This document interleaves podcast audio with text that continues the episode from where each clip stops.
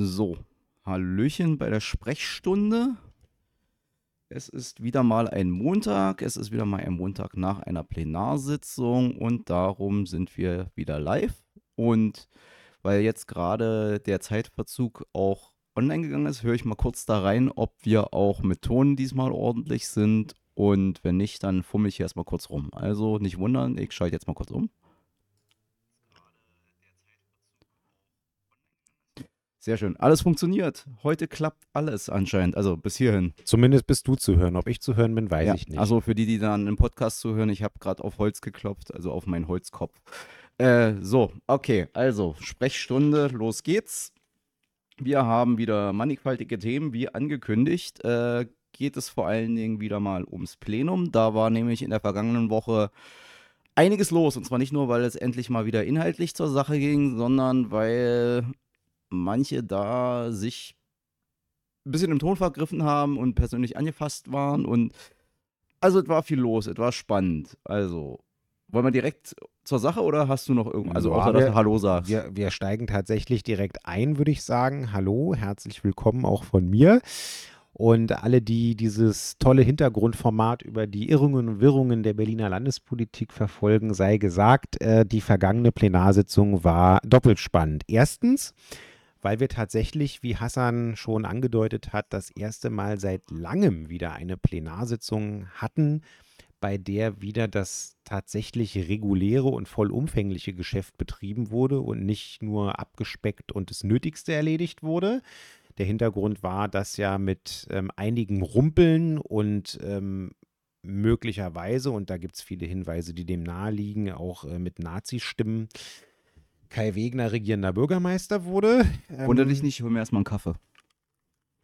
Ah ja, hol dir mal einen Kaffee, das ist gut so. Also, äh, deswegen waren wir jetzt tatsächlich das erste Mal in einem Setting, wo der neu vereidigte Senat dann auch dem Parlament Rede und Antwort stehen musste. Und Rede und Antwort steht er uns natürlich immer in Plenarsitzung, aber in besonderer Art und Weise in der Fragestunde, die immer direkt nach der aktuellen Stunde ist. Zur aktuellen Stunde kommen wir gleich, ähm, aber wir fangen wirklich mit der Fragestunde mal an, weil da zeigte sich dann einmal mehr, wie sehr die Nerven äh, brach liegen bei den Koalitionspartnern, insbesondere bei der SPD. Worauf spiele ich an? Katalin Genburg, äh, meine geschätzte äh, Direktmandatskollegin ähm, aus Treptow-Köpenick, die ja gleichzeitig unsere Sprecherin für Stadtentwicklungspolitik äh, und Baupolitik ist, hat die Presse aufmerksam gelesen. Und äh, wenn ihr das auch getan haben solltet, also die Landespresse, dann werdet ihr festgestellt haben, dass, äh, ich glaube, der Tagesspiegel herausgefunden hat, dass es ähm, während der Koalitionsverhandlungen von SPD und CDU eine Idee gab, die äh, bisher strikte Verkaufs, also das strikte Verkaufsverbot für Landesgrundstücke ein klein wenig zu lockern. Die Lockerungsidee besteht darin, dass äh, die sich dann tatsächlich darauf verständigt haben, was an sich erstmal auch kein Problem ist, zu sagen, hey, lass uns doch ähm, den Genossenschaften mehr als bisher landeseigene Flächen zur Verfügung stellen, damit diese Genossenschaften jetzt auch unter den schwierigeren ähm, Baupreis- und auch Zinsbedingungen ähm, dann ohne Grundstückskosten zumindest in der Lage sind, auch die ein oder andere neue Genossenschaftswohnung zu erstellen. Das ist an sich total sinnvoll, denn äh, wenn ihr das Glück haben solltet, in einer Genossenschaft zu wohnen, dann werdet ihr wissen, ähm, ihr werdet wahrscheinlich deutlich geringere Mieten haben, als ähm, äh, auf dem freien Markt aufgerufen wird und dann vielleicht sogar auch als bei der ein oder anderen städtischen Wohnungsbaugesellschaft. Also an sich eine gute Sache. Jetzt ist es aber so, dass es in Berlin eine, ja, ähm, Architektur- und Baulobby gibt, so will ich es mal nennen. Und einen, ein Player in dieser Szene ist der Verein der Berliner Architekten. Wie heißt der genau? Architekten und Ingenieure Berlin-Brandenburg, irgendwie so. Genau, also- Fensterkreuz. genau, also- äh, Verein, Architekten und Ingen. Ingenieursverein Berlin-Brandenburg. Das Berlin-Brandenburg lä lässt man immer weg, wie das immer so bei, bei, bei so obskuren, äh, immer so Dreibuch, äh, drei Buchstaben, Abkürzungen klingen immer gleich viel geiler, als Ja. wenn du so eine Aneinanderreihung hast. Deswegen Genau. ist es der AIV. Genau. Und dieser Verein ähm, hat davon äh, Wind bekommen oder hat es vielleicht sogar auch äh, einzelnen Leuten in Gesprächen insinuiert, die Teilnehmer äh, dieser Verhandlungsrunden Es waren? wird wohl kolportiert, dass Vertreter des AIV mit zu, also wenn sie nicht unmittelbar mit in den Koalitionsverhandlungen saßen, dann saßen sie wohl in vorbereitenden in Begleitrunden. Runden der SPD mit dabei. Genau. In guter alter bewährter Tradition, Westberliner West- West- SPD-Art. Westberlin. Äh, so, und ähm, die haben dann ähm, in, es gibt auch das Zitat ähm, des äh, Vorsitzenden dieses Vereins, ähm, das öffentlich geworden ist durch Presserecherchen, der dann in einer, äh, einer der Runden, die es da gegeben hat, dieses Vereins äh, gesagt hat, alles klar, dann sollten wir doch ähm, eine Genossenschaft gründen, damit wir auch die Möglichkeit erhalten, an diese Grundstücke zu kommen, die ja dann bekanntlich eben auch an Genossenschaften ähm, veräußert werden Moment, sollen. da will ich mal reingrätschen, weil auch dieser ganze Vorgang, wie das jetzt sozusagen rausgekommen ist, ist ja wieder ein Beispiel für diese ganze Wurstigkeit des alten Westberlins, die da durchkommt. Man kann ja gerne korrupt sein. Also, nein, kann man nicht. Also, finden wir scheiße, aber Und gerne sagen, schon gar nicht. sa- sagen wir mal, man kann ja gerne korrupt sein. Aber dass man sich dann hinterher hinstellt und erstens noch damit angibt, dass man das sozusagen in den Koalitionsvertrag reingeschummelt hat und dann noch mehr oder weniger öffentlich verkündet und da, davon profitieren wir jetzt qua so einer Pseudogenossenschaft, die wir hier gründen. Also entweder, also vielleicht ist das nicht Wurstigkeit, sondern einfach eine Unverfrorenheit und die denken sich, ja, jetzt ist hier das alte Westberlin wieder da, da gehörte das dazu, da machen wir das jetzt einfach, da muss auch keiner drüber schweigen, weil das wissen ja eh alle Bescheid. Genau. Also, das, ja, Genau, und das hat stattgefunden und ähm, das hat den Weg in den Tagesspiegel und auch andere Medien gefunden und das provoziert natürlich Fragen. Völlig klar. nein. Nein, natürlich. Psst. Na, Ja, pst, das äh, wird alles in Hinterzimmern geklärt. Nein, also es provoziert natürlich Fragen und ähm, Katalin hat dann im Rahmen der ähm, Fragestunde ähm, und zwar unter expliziter Bezugnahme auf die Tagesspiegel-Berichterstattung und Ja. auch äh, der dort äh, genannten Namen äh, den neuen Bausenator ähm, Christian Gebler, der äh, zuvor auch schon äh, Staatssekretär war im Hause, die Frage gestellt, äh, was denn da jetzt eigentlich dran sei. Ähm, Ad 1, also wer da Einfluss genommen hat auf die Koalitionsverhandlungen und ob das alles so stimmt, was da drin steht. Ähm, woraufhin Christian Gebler gesagt hat, dass es ähm, nach seinem Kenntnisstand äh, keine direkte Teilnahme gegeben hat, wobei immer noch nicht gesagt ist, ähm, welche Vorbereitungs- oder Beratungsrunden es dann sozusagen außerhalb der formalen Koalitionsverhandlungsrunden gegeben hat. Ähm, und äh, in einer Nachfrage äh, von Katalin, in der sie auch wiederum auf Presseberichterstattung äh, zurückgegriffen hat und die ähm, sozusagen kennen und auch äh, sozusagen Strukturverhältnisse zwischen der aktuellen Senatsbaudirektorin Frau Kahlfeld und eben verschiedenen, also dieser, diesem, diesem Verein zum Beispiel dargelegt hat äh, und sich dann erkundigt hat, ähm, wie da sozusagen die Verhältnisse sind ähm, und ob es Befangenheiten oder ähnliches gibt, ähm, hat sich dann der Bausenator dazu verstiegen, ähm, im Abgeordnetenhaus äh, der gewählten Abgeordneten, die ihm da eine Frage unter Bezugnahme auf Medienberichterstattung gestellt hat, äh, zu unterstellen, sie würde diese Fragen ähm, deswegen stellen, weil sie einen Zitat latenten Hass, Zitat Ende, auf die Senatsbaudirektorin hat. Das ist schon eine krasse Nummer, denn ähm, in einem Parlament ist es so, die Abgeordneten, die frei gewählten Abgeordneten äh, fragen den Senat aufgrund von eigenen ähm, Erkenntnissen, aufgrund von eigenen Zuträgen, die sie bekommen haben oder eben auch aufgrund von Presseberichterstattung oder ähnlichen äh, Informationsquellen, äh, a, was da dran ist, beziehungsweise b, wie die Haltung des Senats dazu ist äh, und so weiter und so weiter. Und der Senat hat äh, in der Öffentlichkeit den Abgeordneten äh, Rede und Antwort zu stehen. Das Fragerecht hat Verfassungsrang ähm, und er muss das natürlich auch respektvoll machen. Er kann jetzt nicht, äh, zumindest ist es nicht so clever. Muss halt- er das respektvoll machen? Steht ja, das er muss, ja, er muss sogar aufstehen.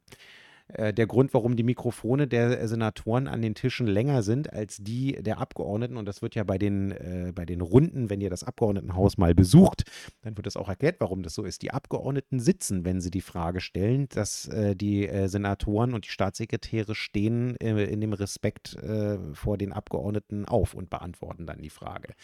Also das hat schon einen gewissen, ein gewisses Brauchtum. Ähm, wie mit dem parlamentarischen, verfassungsrechtlichen parlamentarischen Fragerecht in Form und Inhalt umgegangen werden muss. Und äh, er ist ordentlich aufgestanden und hat auch respektvoll eingeleitet, aber er hat dann eben tatsächlich ähm, diese Unterstellung in seiner Antwort ähm, äh, hervorgebracht. Ähm, und das ist nicht in Ordnung, denn ähm, es ist nicht die Aufgabe der Exekutive, die äh, Fragestellung zu bewerten äh, oder ähnliches, sondern äh, sie müssen sie beantworten. Sie können sie natürlich knapp und kurz beantworten, sie können sie auch ähm, äh, sozusagen sicherlich in einer Art und Weise kommentieren oder Unterstellungen zurückweisen. Das ist überhaupt nicht das Thema, aber sie dürfen dabei natürlich eine bestimmte Grenze nicht, unter, äh, nicht überschreiten. Und ähm, äh, Katalin zu unterstellen, sie hätte äh, ein persönliches Motiv, nämlich Zitat Hass äh, gegenüber der Senatsbaudirektorin und würde deswegen diese Frage stellen, ist äh, erstens falsch, weil Katalin hat sich auf Presseberichterstattung bezogen ähm, und auch auf im Internet nachrecherchierbare äh, vorherige äh, Projekte, die die Senatsbaudirektorin als Architektin in ihrem, in ihrem Beruf bevor nee, nee, sie, sie hat sich darauf bezogen, doch, doch. dass äh, Kahlefeld in, in den AIV in einem Gremium drin saß. Zum Beispiel. So einem, nicht im Aufsichtsrat, was, äh, wie, wie hieß ich da machen wir, Da machen wir aber noch mal. war auf jeden Fall im, im AIV persönlich aktiv. Genau, die war da persönlich aktiv und äh, sozusagen hat ja auch als Architektin bestimmte Bauprojekte irgendwie gemacht und hat sozusagen Kennverhältnisse und ähnliches. Das ist an sich auch alles erstmal nicht das grundsätzliche Problem, aber wenn da Fragwürdigkeiten durch Presserecherchen auftauchen und Abgeordnete nachhalten, dann muss man das erstens beantworten und zweitens muss man das tun, ohne den Abgeordneten persönliche äh, Unterstellungen zu machen, die ähm, letzten Endes sozusagen ihr Frage, also ihr, ihr, ihr Fragemotiv äh, versuchen zu diskreditieren. Denn nichts anderes war genau das. Das war ein Move nach dem Motto, Genburg äh, fragt hier nach, Genburg fragt hart nach. Und äh, was mache ich? Ah, ich ähm, ziehe sozusagen das Motiv ihrer Fragestellung in den Dreck, indem ich ihr persönlich das Motiv des Hasses und einen privaten Rachefeldzug gegen die Senatsbaudirektorin vorwerfe. Das macht man nicht. Das ist unredlich, ähm, das ist nicht in Ordnung und deswegen hat Katalin, und jetzt kommen wir zum, langsam zum Eklat, äh, ja, das war auch schon das, das nah war schon, am Eklat, das war aber schon, das ging dann so ein bisschen unter in dem, was folgte. Genau, das war, war so ein bisschen, war schon harter Tobak, aber dann ging es weiter. Dann hat äh, Katalin nämlich, was auch in Ordnung ist, ähm, zu dem Geschäftsordnungsinstrument der persönlichen ähm, Erklärung am Ende des Tagesordnungspunktes gegriffen, indem sie ähm, den Vorwurf des Sen oder die Unterstellung des Senators, ähm, äh, sie hätte ihre Frage aus dem Motiv des latenten Hasses gegen die Senatsbaudirektorin herausgestellt, zurückgewiesen hat und noch einmal begründet hat, ähm, warum äh, sie diese Frage gestellt hat und dass sie da eine Verantwortung für empfindet, weil in Berlin, äh, insbesondere in Westberlin, ähm, in begründetem Maße ähm, äh, das Aufdecken oder auch die Prävention, dass es gar nicht erst entsteht, von Baufilz irgendwie ein wichtiges, verantwortungsvolles Anliegen ist, was eigentlich alle Abgeordneten teilen sollten. Es gab ja unter anderem auch den Untersuchungsausschuss zum Tempodrom oder zum, zum, zum äh, hier Spreedreieck oder wie es hieß. Also wir hatten mehrere Untersuchungsausschüsse schon im Abgeordnetenhaus zu irgendwelchen Baufilzvorgängen. Genau, sie hat ja Vom gesagt, Bankenskandal gar nicht erst wir, zu sprechen. Wir wissen, wie das aussieht, wenn in, äh, wenn in Berlin Bauwirtschaft und Politik zu eng miteinander rumschlawenzeln. Also du hast es nicht gesagt, das ist jetzt meine, äh, ähm, meine Paraphrase, aber sie hat gesagt, wir wissen, was passiert, wenn, wenn Politik, also gerade Senatspolitik und Bauwirtschaft zu eng beieinander hocken und dann von den Abgeordneten keiner seiner äh, Aufsichtspflicht nachkommt, weil, wie gesagt, das ist sozusagen die Stadtentwicklungsgeschichte Westberlins in den 1980ern ist im Wesentlichen davon geprägt. Und auch noch in den 90ern und äh, auch noch am Anfang der 2000er, wenn wir uns äh, die, die jüngeren Vorgänge Sprechen angucken. Sie bitte wie immer in das Mikrofon. Ja. So, und äh, das war dann irgendwie der, der, der Punkt. Und dann eskalierte der, die Sache vollends. Äh, dann äh, fuhr nämlich der äh, Panzer der SPD-Fraktion, der parlamentarische Geschäftsführer Thorsten Schneider, ans Rednerpult und tat Folgendes. Ähm, Erstens hat er äh, Katalin vorgeworfen, sie hätte das Instrument äh, der persönlichen Erklärung in der Geschäftsordnung missbraucht und dann hat er ihr vorgeworfen und dann knallte es richtig im Haus. Na, uns allen hat das, also euch allen hat das, ja, ja. Euch allen hat das vorgeworfen. So, und dann hat er, und dann hat er ähm, gesagt, dass ähm, die Hetze, und das ist ein Zitat, die Hetze, die er hier gerade von links gehört hat, und damit zeigte er mit dem nackten Finger auf unsere komplette Fraktion, ähm, sich in keinem Deut unterscheiden würde von der Hetze, die ansonsten von der Nazi-Fraktion im Haus und dann zeigte er auf die AfD-Fraktion, ähm, dass er das, dass er da keinen qualitativen Unterschied mehr erkennen würde und deswegen eine sofortige, also nicht nur wie üblich nach, dem, nach der Plenarsitzung, sondern eine sofortige Sitzungsunterbrechung und Einberufung der Ältestenratssitzung forderte. das war krass. Wir sind dann tatsächlich in eine halbstündige Pause gegangen. Ähm, der Laden hat gekocht und äh, natürlich haben wir es uns im Ältestenrat und auch schon durch unsere sofortigen Zwischenrufe verbieten lassen, äh, insbesondere von unserem ehemaligen Koalitionspartner, äh, hier äh, uns alle äh, gleichzusetzen äh, mit den Nazis ähm, und im Übrigen dann auch noch irgendwie versuchen, Haltungsnoten für, die, für den Geschäftsordnungsgebrauch zu verteilen. Man muss dann bei aller Liebe nämlich auch mal feststellen, ähm, und das fand ich auch unangemessen bei der ganzen Geschichte. Die Parlamentspräsidentin, die amtierende, leitet die Sitzung und sie legt im Zweifelsfall die Geschäftsordnung aus und sie ist diejenige, die, wenn sie erkennt, dass ein Abgeordneter sich am Rande in der Grauzone oder schon jenseits der Geschäftsordnungsregeln bewegt, die Abgeordneten darauf hinzuweisen hat. Ähm, das ist nicht passiert. Das ist bei Katalin, äh, bei Katalins Frage nicht passiert. Das ist bei der Antwort von ähm, Christian Gäbler nicht passiert. Das ist bei Katalins äh, persönlicher Erklärung nicht passiert. Und das ist im Übrigen auch nicht bei Thorsten Schneiders ähm, äh, geschäftsordnungsmäßig unzulässigen äh, Entgleisungen äh, irgendwie passiert. Und äh, sich da hinzustellen und erstens diese krasse Gleichsetzung einer demokratischen Fraktion mit einer Nazi-Fraktion zu machen, in dem Wissen, dass das wirklich jedweder Grundlage entbehrt ähm, und dann aber gleichzeitig indirekt dadurch, dass er da den Ältestenrat einberufen hat, auch noch der Parlamentspräsidentin einen von Latz zu knallen, das ist schon ein starkes Stück. Also das ist unüblich, äh, wenn man den Eindruck hat, dass die Parlamentspräsidentin irgendwas nicht richtig nachgehalten hat oder irgendwo nicht eingeschritten ist, dann äh, gebührt es äh, dem Respekt des Amtes gegenüber und auch der Überparteilichkeit dieses Amtes, dass man dann äh, in einem regulären oder einem außerordentlichen Ältestenrat dann da äh, erstmal partnerschaftlich drüber redet und irgendwie irgendwie guckt, ob das auch die anderen so empfunden haben oder ob man da selber nur irgendwie gerade auf dem Dampfer unterwegs ist. So, es gab dann diese Pause. Die Pause endete dann damit, dass ähm, Thorsten Schneider sich erst auf Twitter und dann auch, äh, muss man äh, fairerweise sagen, äh, vor dem gesamten Plenum, als es dann wieder losging, ähm, entschuldigt hat für diese Entgleisung. Aber ihr könnt sehen bei diesem ganzen Vorgang, ähm, da, liegt da liegen die Nerven bei der SPD tatsächlich blank. Ähm, erstens, weil sie völlig unsouverän mit einer berechtigten Fragestellung umgehen, ähm, wo man schon merkt, Alter, getroffene Hunde bellen, weil warum sollte sowohl der äh, Bausenator als auch der parlamentarische Geschäftsführer so ausrasten bzw. deplatziert antworten? Ähm, dann muss da schon irgendwas dran sein beziehungsweise legt es den Verdacht nach, äh, nahe, da weiter nachzufragen. Ähm, und äh, ja, auf der anderen Seite äh, geht man so mit anderen demokratischen Fraktionen in einem Parlament nicht um, wo alle zusammenzustehen haben, wenn es gerade darum geht, die echt, also sozusagen die eigentliche und wirkliche und echte Hetze äh, von, den, äh, von den Nazis, die den Parlamentar Parlamentarismus kaputt machen wollen, sich dem äh, geschlossen entgegenzustehen. Und ähm, da hat er natürlich auch wieder völlig unnötig in einem Vorgang, wo die, wo die, wo die Nazis nichts mit zu tun haben, ihnen nochmal Aufmerksamkeit verschafft. Wobei jetzt mal, also würde ich dir auch zustimmen, deswegen heißt ja die heutige Sprechstunde auch so, wie sie heißt, ähm, dass du einfach, wenn du halt schuldbewusst bist, reagierst du auf jemand, wenn, wenn jemand anders dir Schuld vorwirft, deutlich angefasster, als wenn du sozusagen mit reinem Herzen in die Debatte reingehen kannst.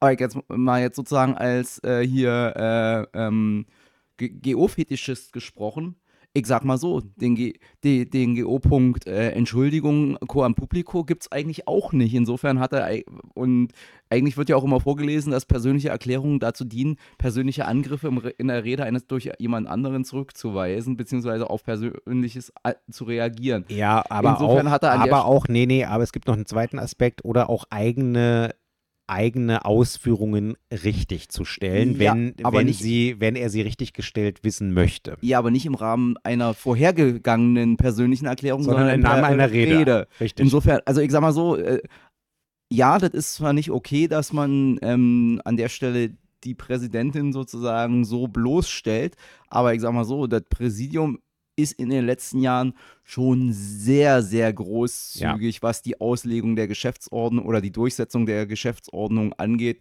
weil ich sag, sag mal so, da wird ganz oft sowohl in Fragestunden als ja. auch bei persönlichen Erklärungen deutlich über das hinausgegangen, was diese, was dieses Geschäftsordnungsinstrument vorsieht. Und was mir, wir können ja mal, um, um mal sozusagen davon wegzukommen und zu den Inhalten zu kommen, äh, ähm, oder so, aber mehr so auf einer abstrakt generellen Ebene. Was mir in letzter Sitzung auch hart aufgefallen ist und auch schon öfter tierisch auf den Keks geht, dass es bei euch in der Geschäftsordnung, anders als in anderen Geschäftsordnungen, nicht die Festlegung gibt, dass es zur, dass zur Sache zu sprechen ist. Das heißt, ganz oft wird an irgendwelchen Geschäft Tagesordnungspunkten, an irgendwelchen Drucksachen, ob sie geeignet sind oder nicht, über alles geredet, was dem Redner oder der Rednerin gerade durch den Kopf geht. Und jetzt, hier, Pro, wir wären Profis, Überleitung zu deiner einen Rederunde, wie das die Kollegin Wandrei bei dem Tagesordnungspunkt äh, Landgerichtsstruktur. Landgerichtsstruktur machte, wo es eigentlich nur um eine technische Neuordnung des Notarwesens ging, also Zuordnung des Notarwesens, die notwendig wurde, weil der Bund sich ein bisschen nicht wieder mal nicht ausgekäst hat, bis ihr das Gesetz fertig hattet, dann hat er sich inzwischen jetzt ausgekäst, dann müsst ihr das jetzt sozusagen nachholen, noch einarbeiten. Und anstatt, dass man dann sagt, also du hast ja gesagt, eigentlich braucht man da gar nicht drüber reden, weil es ist nur eine technische äh, Petitesse, hat dann die Kollegin Wandrei, dir liegt das Thema ja auch am Herzen, ihr offensichtlich auch, das genommen, weil es um Notare ging, mal sozusagen ein bisschen größer und umfassender über die Frage der äh, Schwarzgeldbekämpfung zu reden. Ja. Und das machen viele an anderen Punkten, oder das war in der Sitzung immer auch so und ist auch sonst ganz oft so, dass bei Drucksachen, wo man sagt, warum wird denn da jetzt drüber geredet, dann nicht über die Drucksache, sondern über Zeugs geredet wird, das lose mit der Drucksache verknüpft ist. Ja. Naja, dann handeln wir tatsächlich kurz das Landgericht, also eine meiner drei Rederunden äh, ab. Äh, das ist tatsächlich die äh, kleinste von allen gewesen. Äh, Hassan hat es ja schon richtig gesagt. Ähm, wir haben ja noch als alte Koalition auf Vorlage von Lena Kreck die Teilung des Landgerichts ähm, beschlossen. Das war auch total wichtig aus einer justizpolitischen Perspektive, weil äh, das Berliner Landgericht ähm, mit Abstand das größte äh, Landgericht der Bundesrepublik ähm, ist und äh, drei Standorte hat, also sich auf drei Standorte aufteilt ähm, und eben auch in zwei große zivilrechtliche Bereiche und einen großen äh, strafrechtlichen Bereich. Und ähm, jedes, auch jedes dieser einzelnen Gerichte für sich ist wiederum im Vergleich eines der größten seiner Prägung in, in der Bundesrepublik. Und das ist, äh, geht zurück auf die Nazis, die haben das zentralisiert. Warum? Weil die Nazis alles zentralisiert haben, um es unter einer Hand zu haben und natürlich und auch gerade im, und auch gerade im Justizbereich. Also auch da musste das Führerprinzip durchgeballert werden. Ähm, insofern allein deswegen schon total wichtig wichtig, das zu teilen, aber es hat natürlich auch noch fachliche Gründe, weil ähm, ohne jetzt zu sehr ins Detail zu gehen, ähm, es ist halt so, wenn du ein Landgericht hast ähm, mit einem Präsidenten und so weiter, dann ähm, find, finden Einstellungen statt in den Richterdienst und dann werden die dem Landgericht zugewiesen und dann ist es nicht so einfach, ähm, die neu eingestellten Richterinnen und Richter dann auch ähm, im Landgericht auf die Kammern zu bekommen, auf die man sie gerne hätte. Sprich, du hast jemanden, der eine besondere Kenntnis im, im, äh, im Strafrecht hat ähm, äh, oder in einem ganz speziellen Bereich des Zivilrechtes, was weiß ich, Arzthaftungsrecht oder sowas, ganz krasses, hochspezialisiertes Zeug. Ähm, und, und jetzt wird äh, in dem Gericht eine Vorsitzende Richterstelle frei, also eine, ein Vorsitz von einer Kammer. Ähm, wo du wirklich ähm, auch Expertise brauchst und Erfahrung brauchst, ja, dann ist das halt irgendwie schwierig. Dann kann es halt, und das ist auch oft so passiert, sein, dass du einen, ähm, äh, einen Vorsitzenden Richter einer großen Strafkammer, dass du da jemanden raufsetzt, der hat bis dato in seiner Richterkarriere fast nur Zivilrecht gemacht. Ja, der wird sich dann auch einarbeiten und so weiter, aber das ist tatsächlich ähm, suboptimal. Und auf der anderen Seite kann es sein, dass du einen Strafrechtler hast, der jetzt irgendwie Vorsitzender Richter zum Beispiel von der Kammer wird, der irgendwie Arzthaftungsrecht machen muss oder irgendwelchen anderen crazy Shit.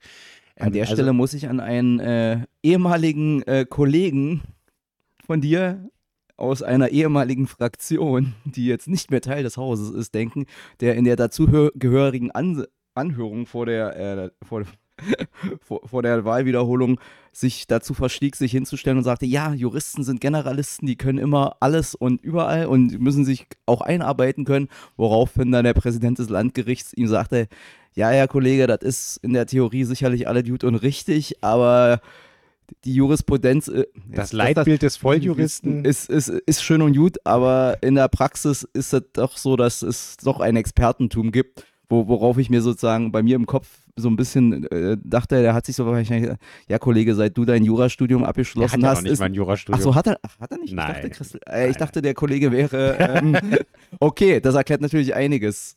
Ja, also wie gesagt, das, äh, natürlich gibt es das Leitbild des Volljuristen, aber das, äh, das Konvolut des äh, deutschen Jurawissens ist inzwischen so groß geworden, weil da wird ja permanent noch drauf geschaufelt, dass das eine Person alleine. Ja, weil die Gesellschaft komplexer wird. Wow, man stelle sich vor, ein Wahnsinn. Und deswegen wird natürlich auch die Jurisprudenz komplexer. Uh, und spezieller. Aber egal. Ja, also wir, wir sind jetzt schon abgedriftet tief ins Rabbit Hole, aber äh, der Punkt ist, Landgericht wird also geteilt ähm, in Strafsachen und Zivilsachen. Und als wir dieses Gesetz beschlossen hatten, war es tatsächlich so, dass bestimmte Regelungen im Geldwäschegesetz unter anderem und auch ähm, im Notarbereich auf Bundesebene noch nicht ähm, fertig geregelt waren und wir deswegen zu dem Zeitpunkt unseres Gesetzesbeschlusses zur Teilung des Landgerichtes das noch nicht, noch nicht regeln konnten und die Regeln abwarten mussten. Das heißt, wir mussten die jetzt nacharbeiten. So, das heißt, ja, in der Vorlage zu dem Gesetz taucht natürlich auf Geldwäschezuständigkeiten und Zuordnung am neuen Landgericht 2 für Zivilsachen. Das ist aber wirklich ein technischer Vorgang und ähm, ihr wisst, ich äh, bin äh, ein roter Robin Hood und ich äh, bin ein leidenschaftlicher Bekämpfer äh, im Rahmen meiner Möglichkeiten der organisierten Finanzkriminalität und der Geldwäsche.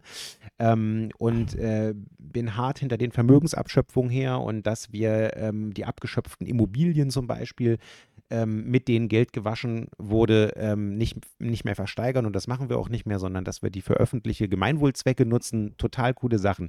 Aber selbst ich habe im Vorfeld gesagt, ey, über dieses Gesetz brauchen wir nicht reden, keine Rederunde anmelden, weil es ist wirklich ein rein technischer Vorgang, den wir einfach machen müssen und den wir vorher nicht machen konnten. Meine geschätzte Kollegin Wandrei hat dann trotzdem die Rederunde angemeldet ähm, und hat dann ganz viel über Geldwäsche erzählt und was Rot-Rot-Grün da wirklich auch zu Recht Tolles gemacht hat. Und ähm, ja, ich habe dann auch noch drei Minuten dazu gesprochen und habe dann äh, gesagt, dass äh, es im Übrigen in der kommenden Plenarsitzung von meiner Fraktion einen ganz tollen und wichtigen Antrag geben wird, wie man die Geldwäschebekämpfung ähm, im, Notar, also im Bereich der Notare und damit auch im Bereich der Immobilie verbessern kann. Ähm, das erzählen wir euch aber in der nächsten Sprechstunde. Auf jeden Fall ist es ein Beispiel dafür, wie tatsächlich bei Lichte betrachtet es eigentlich nicht wirklich einen Redebedarf, äh, im Plenum jedenfalls, äh, zu, einem, zu einer rein technischen Gesetzesänderung gibt, es dann aber trotzdem von einer Fraktion eine Anmeldung gibt und dann angelegentlich dieses konkreten Gegenstandes über ganz viel gesprochen wird, nur weil das Wort da drin mal auftaucht in der Vorlage. Naja, so ist das Leben halt. Aber äh, das ist äh, eigentlich auch eine ganz gute Überleitung zum nächsten, äh, zu, zu einer anderen Rederunde von dir, weil manchmal sind so technische Details doch nicht ganz unwichtig, wie wir dann auch feststellen durften, denn vor inzwischen zwei Jahren, naja, noch nicht ganz zwei Jahren, so 1,4, äh, nee, 1,75 Jahren, äh, wurde ja das Hundesteuergesetz äh, in Berlin geändert, weil, also, machen wir mal die Genese. Also, es kam sozusagen äh, uns zu Ohren und zu Kund, dass äh, erstens äh, der, das Tierschutzheim ein Problem hat, weil ganz viele Hunde da sind, die da, äh, die da, nicht, die da nicht abgeholt werden. Dann kam uns äh, Kund und zu wissen, dass es ganz viele arme Menschen gibt, die ein Problem, für die sozusagen die Hundesteuer ein erhebliches finanzielles Problem darstellt. Worauf dann der Sebastian äh, die Eingebung hatte, ja, Hundesteuer ist eine der wenigen Steuern, die das Land Berlin tatsächlich selber festlegt, weil es eine Gemeindesteuer ist, eine, eine Aufwandssteuer ist. Mhm was Gemeindesteuern sind. Und Berlin ist ja Gemeinde.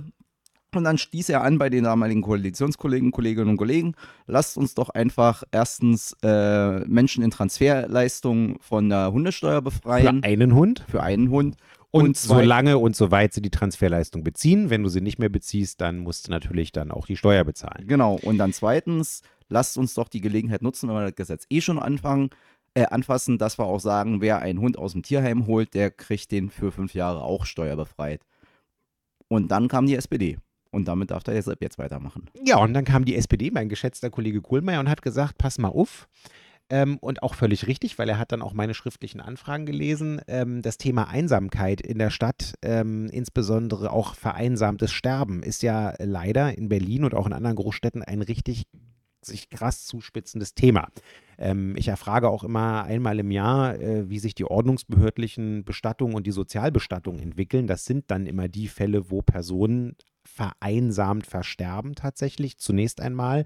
Und äh, bei den ordnungsbehördlichen Bestatten, wo auch dann niemand mehr auffindbar ist oder da ist, der angehörig ist und dann diese Person auch eben entsprechend äh, mit letzter Würde zu einer von ihm mutmaßlich oder vielleicht sogar explizit gewünschten Bestattungsart bringt. Ähm, und ähm, das hat, was hat das jetzt mit Hunden zu tun? Naja, das hat auch was mit Hunden zu tun, weil ähm, die, das ähm, ist eine, ein Phänomen, was vor allen Dingen im Alter auftritt, logischerweise. Und so ein Hund ähm, führt nachweislich äh, durch viele wissenschaftliche Studien belegt dazu, dass du ähm, mehr soziale Kontakte hast, weil du mit dem Hund in der Regel, wenn du kannst, jedenfalls rausgehst und andere Leute, andere Hundebesitzer oder überhaupt andere Leute triffst, wenn du mit dem Hund Gassi gehst. Der Hund selber ähm, hilft dir, weil er für dich auch einen sozialen Umgang und ein, sozusagen eine wichtige Bezugsfunktion irgendwie hat. Er beruhigt, ähm, er entspannt äh, und ähm, macht das äh, Leben irgendwie ein wenig äh, uneinsamer, um es so, so auszudrücken. Und ähm, deswegen ähm, war das eine gute Idee von der SPD zu sagen, hey, lass uns doch auch die Rentnerinnen und Rentner für, äh, für einen Hund von der Hundesteuer befreien, denn es gibt ja schließlich auch ähm, nicht wenige Rentnerinnen und Rentner, und es werden ja mehr, Stichwort Armutsrentenproblematik, äh, äh, die tatsächlich echt extrem, also extrem geringe Renten haben, äh, Armutsrenten haben, äh, auf, also gibt ja auch im Rentenbereich sozusagen sozial, also auf, Aufstockungsrenten und so weiter, ähm, und in Berlin haben wir dieses Phänomen auch. So, und dann haben wir irgendwie überall, äh, habe ich gesagt, ja klar, gerne, machen wir, gute Aber Idee. an der Stelle lag der Fehler dann im Detail. Der Fehler lag im Detail, denn äh, der Formulierungsvorschlag, der von der SPD kam, war für das Gesetz, ähm, äh, Renten nach dem so und so vielten Abschnitt äh, des so und so vielten Kapitels vom SGB so und so. Ich habe es jetzt nicht genau im Kopf, also in dem SGB, wo die, wo die Renten, die gesetzlichen Renten geregelt sind. Das Gesetz ist dann ja auch entsprechend äh, in Kraft getreten, genau so. Wir hatten, muss ich dazu sagen, auch nochmal überlegt, ob wir wirklich pauschal alle Rentner nehmen äh, oder ob wir irgendwie eine Grenze machen, weil es gibt natürlich auch Rentnerinnen und Rentner, die sehr gute Renten beziehen. Was wir aber auch nicht wollten, war eine Bedarfsprüfung einzuführen, wo die Leute dann irgendwie, äh, also wo wir dann auch eine, eine, mehr oder weniger willkürliche Grenze als Gesetzgeber einführen und dann sagen, so die Leute, die diese Rentenhöhe haben, die werden nicht befreit und die, die da drunter liegen, die werden befreit. Wir als Linke finden es eigentlich gut, weil wir ja eigentlich immer versuchen, nach diesem Prinzip, starke Schultern sollen auch mehr tragen als schwache Schultern fahren.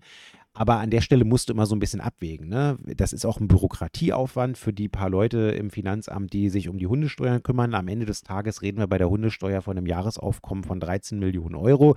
Und da musst du dir schon immer so ein bisschen die Frage stellen, ähm, ist das jetzt irgendwie, ne? steht das im Verhältnis zum, zum, zum Nutzen und zum Aufwand und so weiter. Deswegen haben wir das kurz überlegt und haben dann gesagt, nee, komm, dann sind vielleicht ein paar gut, gut dotierte Wilmersdorfer Witwen dabei, aber hey, ähm, dann ist es eben so, wir machen das jetzt einfach mit allen Rentnerinnen und Rentnern. So, das ist dann in Kraft getreten und dann haben wir tatsächlich hinterher Post bekommen von Pensionärinnen und Pensionären, vom Deutschen Beamtenbund, auch von der Steuergewerkschaft, also die die Finanzämter äh, vertreten, also die, die das dann zu bearbeiten haben, die gesagt haben, tja, äh, an uns haben sich Pensionärinnen und Pensionäre gewandt und auch Betriebsrentnerinnen und Betriebsrentner. Der, Be der Betriebsrat freut sich und nickt. Ähm, und die sind tatsächlich nicht ähm, ähm, befreiungsfähig, weil im Gesetz tatsächlich explizit drin steht, es sind nur Renten, also nur gesetzliche Renten gemeint. Keine Pensionen und auch keine Betriebsrenten. Und ähm, das ist dann tatsächlich ein Gleichbehandlungsproblem, weil Renten und Pensionen sind jetzt schon wesensgleich. Das sind beides Altersalimentationen mit einer unterschiedlichen Rechtsgrundlage, aber das Prinzip ist das gleiche. Du sollst äh, in deinem, an deinem, in de, sozusagen in deinem Pensions- oder Rentenalter ähm, irgendwie hoffentlich gut abgesichert sein und dann ähm, nach einem Leben langen Arbeit irgendwie ähm, äh, entspanntere Dinge tun, als eben zu arbeiten und trotzdem gut über die Runden kommen. So. Und jetzt ist es tatsächlich so, man mag es gar nicht glauben, aber ähm, an allen möglicherweise existenten hm, Vorurteilen da draußen sei gesagt, es gibt auch eine erkleckliche Anzahl von Pensionärinnen und Pensionären, die ihr Leben lang in kleineren Besoldungsgruppen unterwegs gewesen sind und deswegen auch kleine Pensionen bekommen. Also kleinere als Lehrerinnen und Lehrer oder ähm, äh, Beamten des höheren Dienstes, ähm, sondern die halt eben, ja, weiß was ich, im Vollzugsdienst gearbeitet haben oder Sekretärinnen waren und halt ihr Leben lang keine besonders hohe Ent also äh, Besoldungsgruppe hatten und dann eben auch eine entsprechend geringere äh, Pension haben. Und warum sollte man die jetzt rausnehmen? Hm. Bei den Betriebsrenten übrigens ganz genauso. Es gibt Leute, die haben einen extrem kleinen äh, äh, gesetzlichen Rentenanspruch, weil bei ihnen eine Betriebsrentenregelung gilt oder zumindest ähm, irgendwann dazugekommen ist und das wird dann nicht mit berücksichtigt. Also und so oder so das Einkommen halt nie, ein niedriges ist. Also sei es genau. bei der Pension oder bei den Betriebsrenten, die haben halt, die sind halt mit dem Einkommen, mit dem Haushaltseinkommen liegen die im Zweifelsfall da, wo halt auch eine Armutsrente liegt. Genau. Haben aber, konnten jetzt aber bis jetzt ihren Hund nicht steuerbefreien lassen, weil sozusagen das im Gesetz nicht heißt, alle, die äh, ein Armutseinkommen haben, sondern da war halt wirklich die Quellen aufgezählt. Ja. Und da waren diese Quellen nicht dabei. Die waren einfach raus und da konnte dann auch die Verwaltung nichts machen machen, weil im Gesetz, äh, da hat der Gesetzgeber halt wirklich explizit gesagt, diese Renten sind gemeint und die anderen nicht und Pensionen sind auch nicht gemeint. Ja, das ähm, ist dann ein Vorgang gewesen, den ich dann auch schon relativ früh, nachdem mir das bekannt gemacht wurde, ähm, auch problematisiert habe und auch gesagt habe, wir sind da offen für. Ich habe dann auch ähm, äh, in Abstimmung äh, mit den Grünen und äh, mit der Finanzverwaltung, die von den Grünen ja auch angeführt wurde, dann äh, die sogenannte kleine Lösung erarbeitet, also genau das, dass wir einfach diese Gleichbehandlungslücke zu den Pensionären und Betriebsrenten anschließen.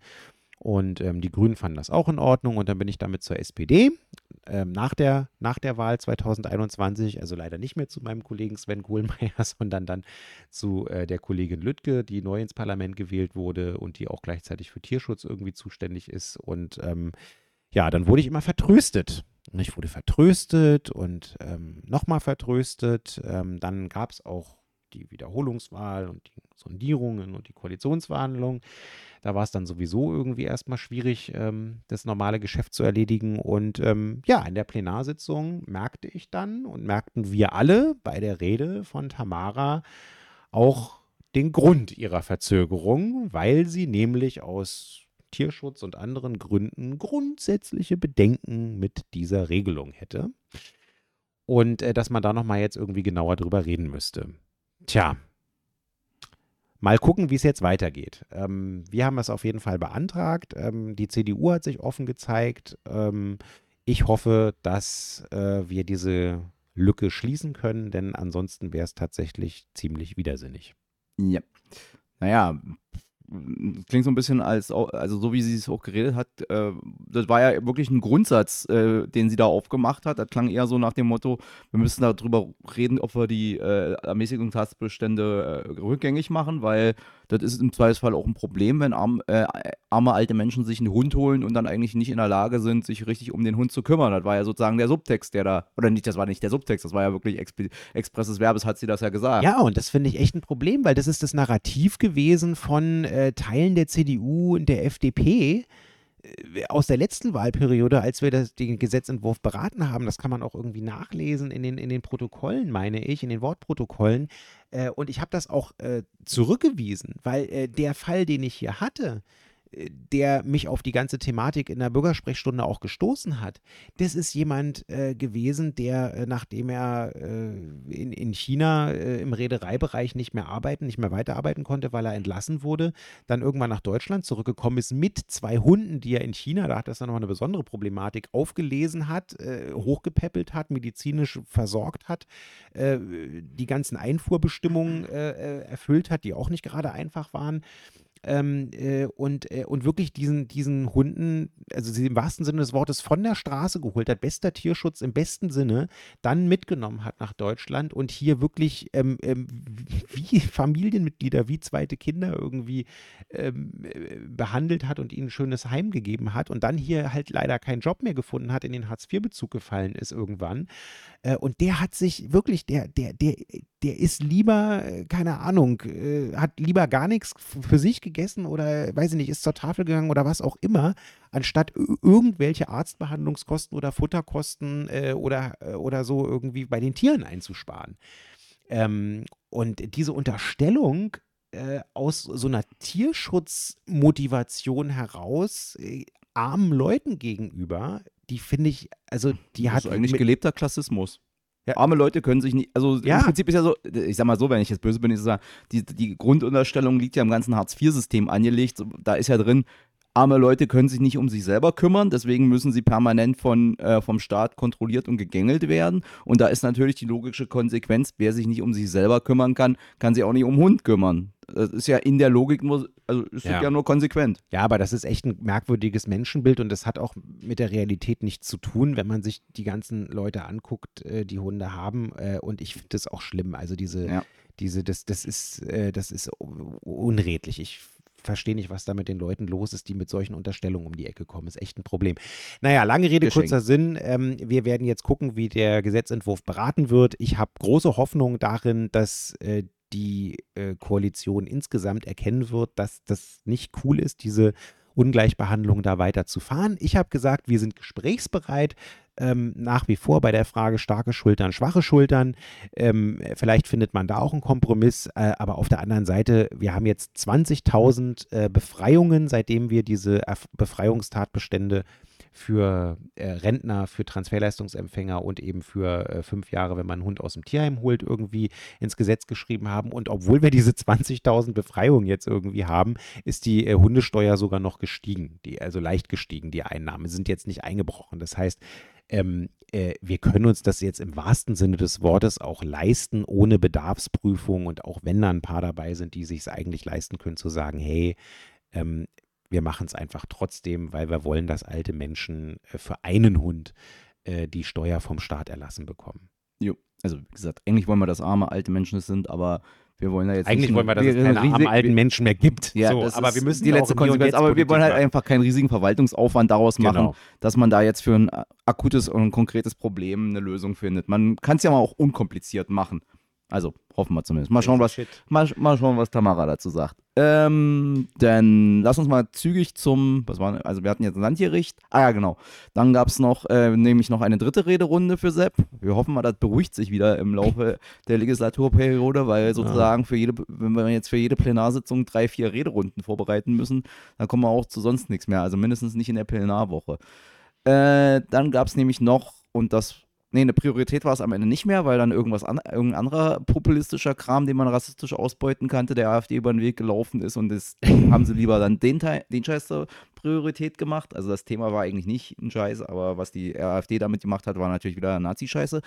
Ähm, aber es gab eine Drucksache, also ich habe dann bei Twitter geschrieben, die Fraktion äh, Einiges Russland in der, im Abgeordnetenhaus von Berlin hat ein äh, fremde Agentengesetz nach äh, Moskauer Vorbild für Berlin eingebracht, nämlich um äh, die Klimabewegung zu denunzieren, möchte oder grundsätzlich jeder äh, zivilgesellschaftliche, jeder zivilgesellschaftlichen Bewegung, die nicht sie selber sind, äh, das Leben schwer zu machen, hat die AfD den Antrag gestellt, dass Volks, also Initiativen, die hinter Volksbegehren und Volksentscheiden und etc. pp. stehen, in Zukunft keine ausländischen Gelder mehr annehmen dürfen oder beziehungsweise Geld von ausländischen Staatsbürgern, wobei der ganze Vorgang dann sozusagen noch die Petitesse hätte, dass das, wie so oft bei der AfD, handwerklich äh, schlecht gemacht und inhaltlich Quatsch war das war wirklich ein Scheiß. Also die haben im Prinzip nichts anderes gemacht, als ins Parteiengesetz auf Bundesebene zu gucken, bei den Regelungen für die Transparenz von Parteispenden. Dann haben sie Copy and Paste gemacht, haben das in die Antragsmaske gerotzt und haben dann einen Begründungszusammenhang hergestellt, den Hassan gerade deutlich gemacht hat.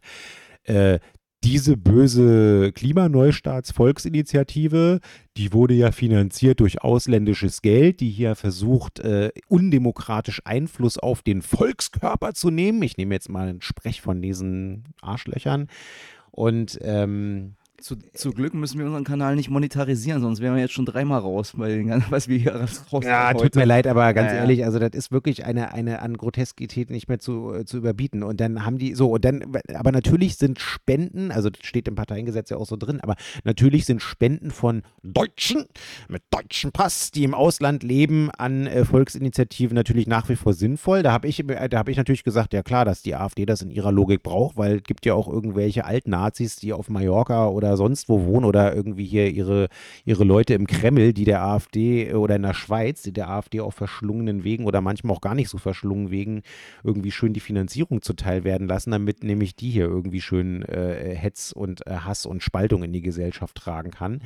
Also äh, haben wir ja erlebt. Also die ausgerechnet die AfD, die 400.000 Euro Strafe zahlen musste, weil die äh, unzulässige Parteispenden aus der Schweiz angenommen haben, kommen hier ins Abgeordnetenhaus gedrappelt und versuchen uns Vorschriften darüber zu machen, wie hier Volksinitiativen finanziert werden. Das an sich schon mal ein Problem. Und dann kommt der letzte Punkt dazu. Ähm, dann haben die sich offensichtlich keine Rübe darüber gemacht, ob es einen Wesensunterschied vielleicht geben könnte zwischen den im Grundgesetz und in äh, besonders privilegierten Parteien äh, äh, sozusagen, dass die andere Regelung aufgrund dieses Privileges haben als zum Beispiel Volksinitiativen, die sich in der Regel anders als Parteien ad hoc bilden. Äh, eben nicht über das Parteienprivileg verfügen, meistens ein Thema oder ein relativ eng umfassbares Thema irgendwie äh, zum Gegenstand machen und ja, natürlich was brauchen, weil sie keine staatliche Finanzierung haben? Aha, Gelder, um Plakate zu drücken, ein, äh, sozusagen äh, äh, ähm, friedlichen Meinungskampf zu machen, zu überzeugen und so weiter. Ähm, da könnte man ja mal auf die Idee kommen, dass es vielleicht doch Sinn macht, dass da andere Regeln gelten als für die Parteien. Entscheidend ist doch am Ende, das habe ich auch gesagt, es kommt auf die hundertprozentige Transparenz an und zwar schon bevor der Abstimmungstag ist äh, und erst recht, wenn, der, wenn die Abstimmung äh, stattfindet, damit die Leute nämlich genau wissen, wer steht denn finanziell dahinter? Das sagt ja auch was aus äh, für die eigene Entscheidung. Ja, und äh, um nochmal auf den Punkt zurückzukommen, handwerklich, äh, inhaltlich Unsinn und handwerklich schlecht gemacht. Also es klaffte halt ja auch die Schere zwischen der Begründung und dem Inhalt des äh, Antrages, weil Klima, der Klimaneustart Volksbegehren, da hätte das null Auswirkungen gehabt, Richtig. weil die, die da gespendet haben, sind deutsche Staatsbürger. Das heißt, selbst wenn das Gesetz, so wie die AfD sich das vorstellt, in Kraft gewesen wäre, hätte das nichts geändert, weil die hätten spenden dürfen. Nur weil die halt zufällig in äh, New York leben und haben die aber trotzdem die deutsche Staatsbürgerschaft. Aber, so ja aber offensichtlich äh, haben, haben sie bei der AfD nur New York gelesen und dann gingen bei ihnen sofort die üblichen Assoziationsketten an. Die oh, das da waren bestimmt die Rothschilds. Ja, ja, genau. Ich, so, so express würde ich nicht sagen, aber das sind ja so die, äh, das sind ja die äh, in der Szene üblichen Assoziationsketten. Schwurbel, Schwurbel, Schwurbel. Da wird sozusagen die Dogwhistle New York rausgeholt oder Ostsee, äh, Ostküste und dann musste gar nichts weiter sagen. Dann springt sozusagen bei denen die Gedankenwelt von alleine wild äh, durch den Antisemitismus. Naja. Ja, das waren also meine drei Rederunden. Ansonsten gab es noch eine aktuelle Stunde, wie immer, aber da will ich jetzt gar nicht äh, detailliert drüber reden. Äh, die, die aktuelle Stunde war wie immer seit gefühlt 1987 äh, die nach dem 1. Mai, nämlich zum 1. Mai. Ja? Also der Tag der Arbeit hat stattgefunden, das habt ihr mitbekommen. Ich hoffe, ihr hattet einen tollen Tag Tag der Arbeit und ähm, habt ihn so verbracht, wie ihr ihn verbringen wolltet, selbstbestimmt und äh, im Idealfall natürlich vielleicht auch ein bisschen kämpferisch, ähm, um irgendwie euch Gedanken darüber zu machen oder mit Nachdruck irgendwie äh, auf die Straße zu gehen und zu sagen, hey, äh, mehr Löhne, gerade jetzt auch wegen des Preisschocks äh, oder keine Ahnung, vier Tage Woche bei vollem Lohnausgleich. Es gibt ja gerade genügend Themen äh, der traditionellen Arbeiterbewegung und der Gewerkschaften, die man irgendwie nach vorne äh, bringen kann und für die man sich einsetzen kann. So, und in Berlin gab es äh, ja auch wieder verschiedene Demonstrationen, die Gewerkschaftsdemonstrationen, dann gab es die ähm, inzwischen auch schon fast traditionelle Grunewald-Demonstration. Äh, jetzt kommst du, langsam an den Punkt, ich will es nicht lang machen, äh, wo die Ankündigung ja, aber ich wollte, ich wollte klar machen, in was für einem krassen Kontrast dann wieder mal die aktuelle Stunde stand. Die aktuelle Stunde wurde nämlich dann wieder angemeldet, jetzt erst recht von der CDU und von der SPD äh, friedlicher 1. Mai und dann hat sich äh, die Innensenatorin äh, hingestellt und äh, auch der Regierende schon in der Fragestunde, glaube ich, das war jetzt der friedlichste 1. Mai seit ever und das ist natürlich nur so, weil die CDU seit drei Stunden an der Macht ist und nur deswegen ist es plötzlich so friedlich gewesen und blau und blub und blau und blub. Ähm, und die Innensenatorin hat dann irgendwie auch ganz viel erzählt. Äh, Niklas Schrader hat es äh, als innenpolitischer Sprecher äh, äh, total cool gemacht, weil er nämlich mindestens die Hälfte seiner Redezeit auf den eigentlichen Sinn und Zweck des Tag der Arbeit äh, verwendet hat und auch gleichzeitig gesagt hat, warum die aktuelle Koalition äh, den, da eigentlich scheiße ist, weil denen geht es nämlich nur um sich selber die Taschen voll zu hauen und ihren Büroleitungen. Aber es ist ein anderes Thema. Ähm, und gesagt hat, ähm, ja, gerade weil wir jetzt wiederholt immer wieder den neu friedlichsten 1. Mai seit äh, Menschengedenken oder seit 1987 haben, wäre es doch mal langsam Zeit, die äh, Einsatzkräfte der Polizei zu reduzieren. Dann freuen die sich nämlich auch, insbesondere aus anderen Bundesländern, die uns hier Amtshilfe geben. Na, ich sag mal so, da freuen sich vor allen Dingen die Berliner Berliner, die da und nicht von irgendwelchen Knüppelbullen aus der Provinz über den Haufen gerannt werden, sagen. weil die hier Ey, von der Großstadt intellektuell überfordert nur, sind. Die wurden nicht nur über den Haufen gerannt, die haben vorher auch noch ordentlich Pfefferspray in die Fresse bekommen. Ja, also deswegen, also das, das war ja wieder mal, also das, da gibt es ja auch so ein lustiges Video bei Twitter, wo sich äh, so, ja, so ein Provinz... nicht. Naja, nee, ich meine jetzt nicht, dass ich mal, äh, gibt es noch ein anderes, wo sich so ein Provinzkopf und so ein äh, Berliner Kopf bei halt äh, gegenseitig eine ballern, weil der Provinzkopf den, äh, den Berliner Kopf anschreit und der kommt, und dann kommt der Berliner Kopf rüber, schreist du mich nochmal an, dann. also, also ist, aber wie gesagt, das Problem ist, das merkt man ja auch ganz oft, wenn man äh, in Einsatz, also bei, bei so Veranstaltungen dabei ist, wo, auch, beobachten, wo, ja. wo, wo, so Cops aus der Provinz dabei sind, ja. da merkt man oft, die werden dann aggressiv und der Zeitpunkt kommt, teilweise früh, deutlich früher als bei, bei Berliner Cops, wenn sie sozusagen psychisch emotional von der Gesamtsituation überfordert sind, weil ja. sie sozusagen bei sich da in Hinterkacke Nullebi in der Regel keine Großlagen haben und dann stehen die hier in der Großstadt Berlin und tausend Menschen vor sich. Da müssen das nicht mal, muss das nicht mal der schwarze Block sein. Oder das neben kann, sich. Das kann, kann schon irgendeine sozusagen nicht autonome, also müssen einfach nur viele Menschen sein, die laut sind Vielleicht und die, eine Bierflasche in der Hand haben. Und die nicht hm. direkt sozusagen auf jeden Befehl, der gegen geblafft wird, äh, mit äh, Hackenschlagen und äh, Hand an die Hutschnur legen reagieren. Da ist so ein durchschnittlicher Provinzbulle ja. teilweise echt schon überfordert. Mit. Ganz zu reden davon, dass wir auch noch so ein crazy Versammlungsfreiheitsgesetz haben, wo drin steht, dass die Polizisten äh, Versammlungen zu schützen haben und im Übrigen äh, ein gesetzliches Deeskalationsgebot haben. Und eigener Paragraph auch noch kooperativ sein soll. Also da tut mir die Berliner Polizistinnen echt leid, die in solchen Situationen natürlich dann immer wieder die Kollegen aus den anderen Ländern darauf hinweisen müssen, dass das hier ein bisschen anders läuft. Ähm, und äh, immer wieder geht es, gibt ja auch immer wieder Fälle, wo das schief läuft. Siehe das Video, wo äh, der Polizeityp da äh, den, den, den äh, Berliner da irgendwie nicht nur übelst wegballert auf der Straße, sondern auch noch vorher lackiert mit Pfefferspray. Also unfassbar. Aber lange Rede, kurzer Sinn. Wir, darum ging es also in der aktuellen Stunde mal wieder und ähm, äh, Niklas hat gut gegengehalten, hat das eingeordnet, hat die Sachen, die auch innenpolitisch zu kritisieren sind, kritisiert. Ähm, und äh, wir hoffen, dass es in Zukunft dann mal endlich so ist, dass wir dann nicht eine, mehr eine Innensenatorin haben, die über den 1. Mai redet, sondern es vielleicht mal die Arbeitssenatorin macht. Das fände ich mal eine schöne Verschiebung, äh, eine notwendige Verschiebung der Schwerpunkte. Jo. Na gut, wir haben jetzt noch knapp zehn Minuten. Also theoretisch haben wir so viel Zeit, wie wir wollen, aber äh, wir, wir, wollen euch ja nicht wir, belasten. Naja, vor allen Dingen wollen wir auch immer noch Feierabend haben. Ich will noch zum Sport, du willst nach Hause zu deiner Familie. Insofern äh, machen wir jetzt mal hier noch äh, kurz, also tatsächlich kurz, äh, die zwei anderen Sachen, die wir noch auf der Tagesordnung bei uns hatten, intern, nämlich den Landesparteitag. Denn wir hatten, also es war mal wieder Landesparteitag. Du hattest sozusagen das äh, Privileg und die Ehre, dahin zu müssen, weil du im Tagungspräsidium äh, hast dich wählen lassen, aus welchen Gründen auch immer. Hätte auch sonst hingemusst als Delegierter, aber ja. Ach ja, stimmt, du bist ja auch noch dazu. Delegierter, stimmt. Ja, ja, sicher. Man Ja. muss ja Delegierter sein, um im Tagungspräsidium zu sein. Steht das irgendwo? Ja, in der Satzung. Ah, okay. Äh, echt, sowas schreibt ihr nie. Ne, egal, geschenkt, wir wollten es kurz halten. Also, es war Landesparteitag, es wurde dann der Landesvorstand gewählt. Sprich dazu und schweige für immer. Ja, also wir haben uns in äh, Oberschweineöde getroffen und entgegen dem landläufigen äh, Vorurteil war das da gar nicht so Oberschweineöde, denn wir haben in den äh, Rhein Rheinbeck-Hallen getagt. Das war eine ganz coole Industrieromantik. Ähm, der Tagungssaal war manchmal, also gerade am Samstag, ein bisschen heiß, weil sich aufgehitzt hat, aber äh, temperaturtechnisch nur wegen der Sonne. Ähm, die Stimmung war äh, wirklich genial. Ähm, wir haben Katina Schubert verabschiedet, die nach sechseinhalb Jahren als Landesvorsitzende und davor auch schon vier Jahre äh, Landesgeschäftsführerin äh, nicht nochmal angetreten ist für den Landesvorstand. Ähm, das äh, ist für die Partei äh, durchaus eine Zäsur, aber ähm, insofern auch eine schöne, weil ähm, jedenfalls der Berliner Landesverband wirklich äh, ein geschlossener Landesverband ist. Ähm, einer, der, wenn er streitet, kulturvoll streitet und ja auch durchaus Erfolge zu erzielen hatte, äh, auch wenn die Wiederholungswahl jetzt nicht ganz so schön war, wie wir sie uns vorgestellt haben. Aber ähm, wir haben wirklich ähm, in den letzten sechseinhalb Jahren eigentlich als Partei hier in Berlin eine sehr gute Entwicklung genommen, insbesondere wenn man das ins Ver äh, Verhältnis setzt zu dem, was mit unserer schönen Bundespartei äh, seit ein paar Jährchen schon so passiert.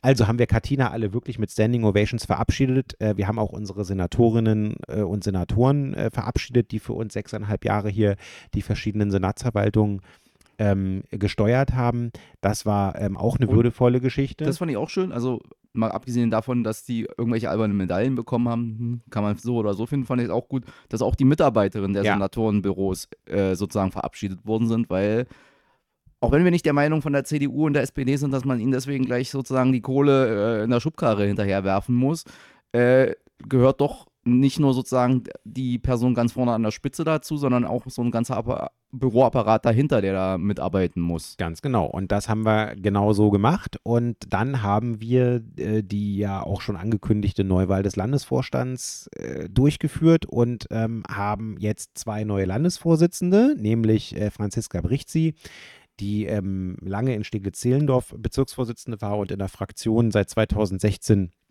ähm, für Bildungspolitik unter anderem zuständig ist. Und äh, dann Maximilian Schirmer, der ähm, Fraktionsvorsitzender unserer BVV in Pankow, unserer BVV-Fraktion in Pankow ist und auch ähm, wirklich ähm, ein profilierter Antifaschist ist, der die LAG Antifaschismus äh, lange geleitet hat bei uns und auch äh, der Erfinder der äh, Tanzdemo ähm, ist, die auch letztens erst wieder stattgefunden hat. Ähm, ja, Übrigens Kritik dafür, wer setzt denn sowas auf den Spieltag? tja, machst du nix. Doch, Ist nicht, auf, so. nicht auf einen Unionsspieltag Ja, setzen. Wenn es danach geht, dann können hier bald äh, fast ja nichts mehr stattfinden, weil Union demnächst äh, immer spielt, entweder in der Champions League oder im DFB-Pokal oder in der Bundesliga oder vielleicht noch in der intergalaktischen Liga der coolsten äh, Vereine, die es überhaupt gibt. Keine Ahnung. Na, da sind wir eh Meister. So, okay, das Ach, Meister sogar. das- da backst du ganz kleine Brötchen. Das, So, also. das war der ich, Landesparteitag. was ich sage, genau, das war der Landespartei, das war, ich will es nur abrunden, das waren, die haben wirklich gute Wahlergebnisse bekommen, auch die äh, Stellvertreter äh, sind gewählt worden, ähm, auch die Beisitzer sind gewählt worden, es ist wirklich äh, ein tolles Team geworden, glaube ich, was jetzt auch Aufgaben vor sich hat, äh, die es aber, glaube ich, gut bewältigen, die sie gut bewältigen werden und ähm, allen Unru- Unrufen, die so manchmal auch so versucht wurden, von der Presse an uns heranzutragen, ähm, hat die Partei entsprechend mit guten Wahlergebnissen quittiert.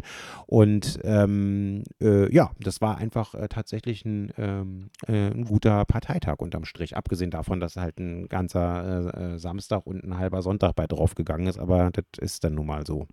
Irgendwelche weltbewegenden Beschlüsse inhaltlicher Art und Wei- Art, über Ja, die die zum- Welt informiert werden müsste? Ja, zum Beispiel, dass die Linke, es wird niemand überraschen, dass ähm, die geplante Einführung eines Wahlpflichtfaches Religion an Berliner Schulen und das zu einer Zeit, wo nur noch 21 Prozent der Berliner überhaupt einer der Kirchen angehört, von uns scharf abgelehnt wird ähm, äh, und äh, wir es auch krass finden, dass diese Koalition da mal wieder ein Volks, das Ergebnis eines Volksentscheids beides mit den Füßen tritt, nämlich äh, dem Volksentscheid von 2009, äh, wo nicht nur nicht das Quorum erreicht wurde, sondern wo auch gleichzeitig die Mehrheit der Berliner gesagt haben, ihr habt ja wohl einen am Kopf, wir machen hier kein Wahlpflichtfach Religion an den Berliner Schulen.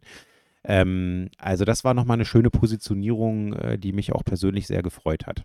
Okay, gut, dann kommen wir jetzt, würde ich sagen, zu unserem letzten Tagesordnungspunkt und der liegt uns auch ein bisschen am Herzen, weil wir möchten nämlich den Bremer und Bremerinnen, Geno äh, den Bremer Genossinnen und Genossen zu ihrem, es war jetzt nicht der Wahlsieg, aber zu einem sehr guten Ergebnis äh, gratulieren, vor allen Dingen verbunden mit einer in den Nachwahlbefragungen ausgedrückten hohen Anerkennung für die Arbeit, die sie da in der Regierung geleistet haben. Denn das führt ja auch sozusagen so ein bisschen so Mythen, die gern bei uns parteiintern transportiert werden, ab absurdum. Denn offensichtlich wissen die Bürgerinnen und Bürger das zu schätzen, wenn Linke in der Regierung linke Politik machen, die auch ganz konkret bei ihnen ankommt und was für sie verbessert. Ja, und genau das haben die äh, Bremer Genossinnen und Genossen gemacht, äh, mit äh, Christina Vogt an der Spitze, unserer dortigen Wirtschaftssenatorin und auch unsere Gesundheitssenatorin hat in der Pandemie einen exzellenten Job dort gemacht. Also da haben wir uns auch das ein oder andere tatsächlich abgeguckt in den anderen äh, linksregierten Bundesländern. Und ähm, äh, ja, was soll man sagen? Die haben äh, ein hervorragendes Ergebnis eingefahren, 11,4 ähm, Prozent oder so der Zweitstimmen. Die haben ja ein etwas komplizierteres Wahlrecht da mit Bremen und Bremerhaven. Also das ähm, Endergebnis wird noch einen kleinen Moment auf sich warten lassen, aber es steht jetzt schon, ist jetzt schon klar, ähm, Rot-Rot-Grün ist da weiterhin äh, rechnerisch und ich glaube auch politisch möglich. Wir haben ja keine Franziska. Genau. Und ähm, das ist wirklich äh, ein tolles Ergebnis gewesen. Christina Vogt hat äh, nach dem äh, dortigen Bürgermeister und ähm, Ministerpräsidenten Bovenschulte die mit Abstand äh, äh, höchsten Zustimmungswerte auf Platz zwei. Ähm, die Partei hat bei immer noch einer extrem schwierigen Lage unserer Bundespartei da wirklich das Ergebnis gehalten. Also nicht nur zweistellig, sondern auch weiterhin äh, 11, Prozent. Das ist wirklich super. Ähm, ich glaube, aktuell haben sie ähm, zehn oder zehn oder elf Abgeordnete in der Bürgerschaft. Und wie gesagt, es reicht rechnerisch ähm, und ich bin fest überzeugt, auch politisch für die Fortsetzung ähm, unserer dortigen Regierungsbeteiligung. Es wäre auch extrem bitter, denn äh, wenn, wenn, das sich ändern würde, denn dann äh, hätte die CDU das äh, oder wer auch immer noch leichter im Bundesrat irgendwie ähm, äh, denn vielleicht die doch ein oder anderen sinnvollen Sachen, auch wenn es im Moment nicht viele sind, der Ampel äh, zu blockieren. Und das darf auf keinen Fall passieren. Also insofern klasse Sache in Bremen. Ähm, wir freuen uns riesig für euch. Ähm, und ähm, Berlin hat mit 12,2 äh, Prozent gezeigt, ähm, dass wir einen Gebrauchswert haben, wenn wir regieren. Und äh, Bremen hat das jetzt nochmal gezeigt. Und äh, das ist auf jeden Fall eine Sache, die uns im Moment als Partei nur helfen kann. Ja, das ist doch ein schöner Schlusssatz damit machen. Naja, nicht ganz der Schlusssatz, aber ein guter Abbinder für die heutige Sprechstunde. Genau. Hatten wir denn heute wieder ein paar Kommentare oder Bemerkungen Nö. oder Hinweise? Heute, heute nicht. Heute Gut. nicht. Alles klar. Wir, dann, wir machen, also ich sage ja mal, wir machen das ja hier immer auch so ein bisschen für die eigene Psychohygiene, weil manche Sachen, wenn man die, wenn man die nicht artikuliert und sie einem auf der Seele liegen, dann, äh, dann machen sie einen kaputt und deswegen beißen wir uns hier immer nicht so total auf die Zunge. Wir lassen uns nicht völlig gehen, aber äh, wir sind schon ein bisschen äh, offener, als man das vielleicht sonst gewohnt ist. Und ja, und so also uns, ja, uns gefällt's. Naja, und es soll ja auch so sein, weil äh, es wird ja immer gesagt, äh, nichts ist äh, schlimmer als so ein Politikautomat, der nur irgendwelche äh, Marketingsätze von sich stanzt. Und außerdem wollen wir euch auch vor allen Dingen für das Podcast-Format, also für die, die sich das nicht live, sondern dann entsprechend hinterher anhören, versuchen, einen möglichst ungeschönten unkamouflagierten Blick auf diese Berliner Landespolitik zu geben. Zumindest die, die wir mitbekommen. Es gibt ja auch Landespolitik, die wir nicht mitbekommen. Ich will gar nicht wissen, was in den Hinterzimmern bei der CDU so abgeht. Naja, aber so als Soziologe fände ich das schon interessant. Uh, ja, naja, egal. Okay, also, äh, bevor wir jetzt hier endgültig ins Schwafeln kommen, also ins apolitische Schwafeln, äh, machen wir für heute Schluss. Du fährst nach Hause zu äh, Frau und Kind und ich fahre ins, äh, zum Sport um mich noch ein bisschen auszupowern. Und ansonsten haben wir ja eine kurze Woche bloß, das sind ja nur drei Tage, also für mich zumindest, weil ich habe mir den Brückentag freigenommen. Du, äh, wie, wie, du immer sagst, du arbeitest ja nicht, du bist ja sozusagen. Nein, nein, nein, nein, nein, das hast du falsch verstanden. Ich äh, nehme keinen Urlaub, ich mache Ferien. Whatever. Also es läuft auf jeden Fall auf eine Drei-Tage-Woche hinaus. Alle, die auch diese Möglichkeit äh, haben, wünschen wir sozusagen ein schönes verlängertes Wochenende und wir sehen uns dann nicht in zwei Wochen, weil nächste Woche ist kein Plenum. Aber sowas von Plenum. Ist nächste Woche Plenum? Na klar. Dann sehen wir uns tatsächlich in zwei Wochen. Also, dann sehen wir uns in zwei Wochen und im Laufe und ansonsten könnt ihr uns jederzeit auf allen möglichen und unmöglichen Kanälen äh, kontaktieren für Fragen, Anmerkungen, Hinweise und keine Ahnung, Lobpreisung. Kritik bitte äh, an jemand anders. Gut, Winke, winke. wünsche mal einen schönen Abend. Tschö.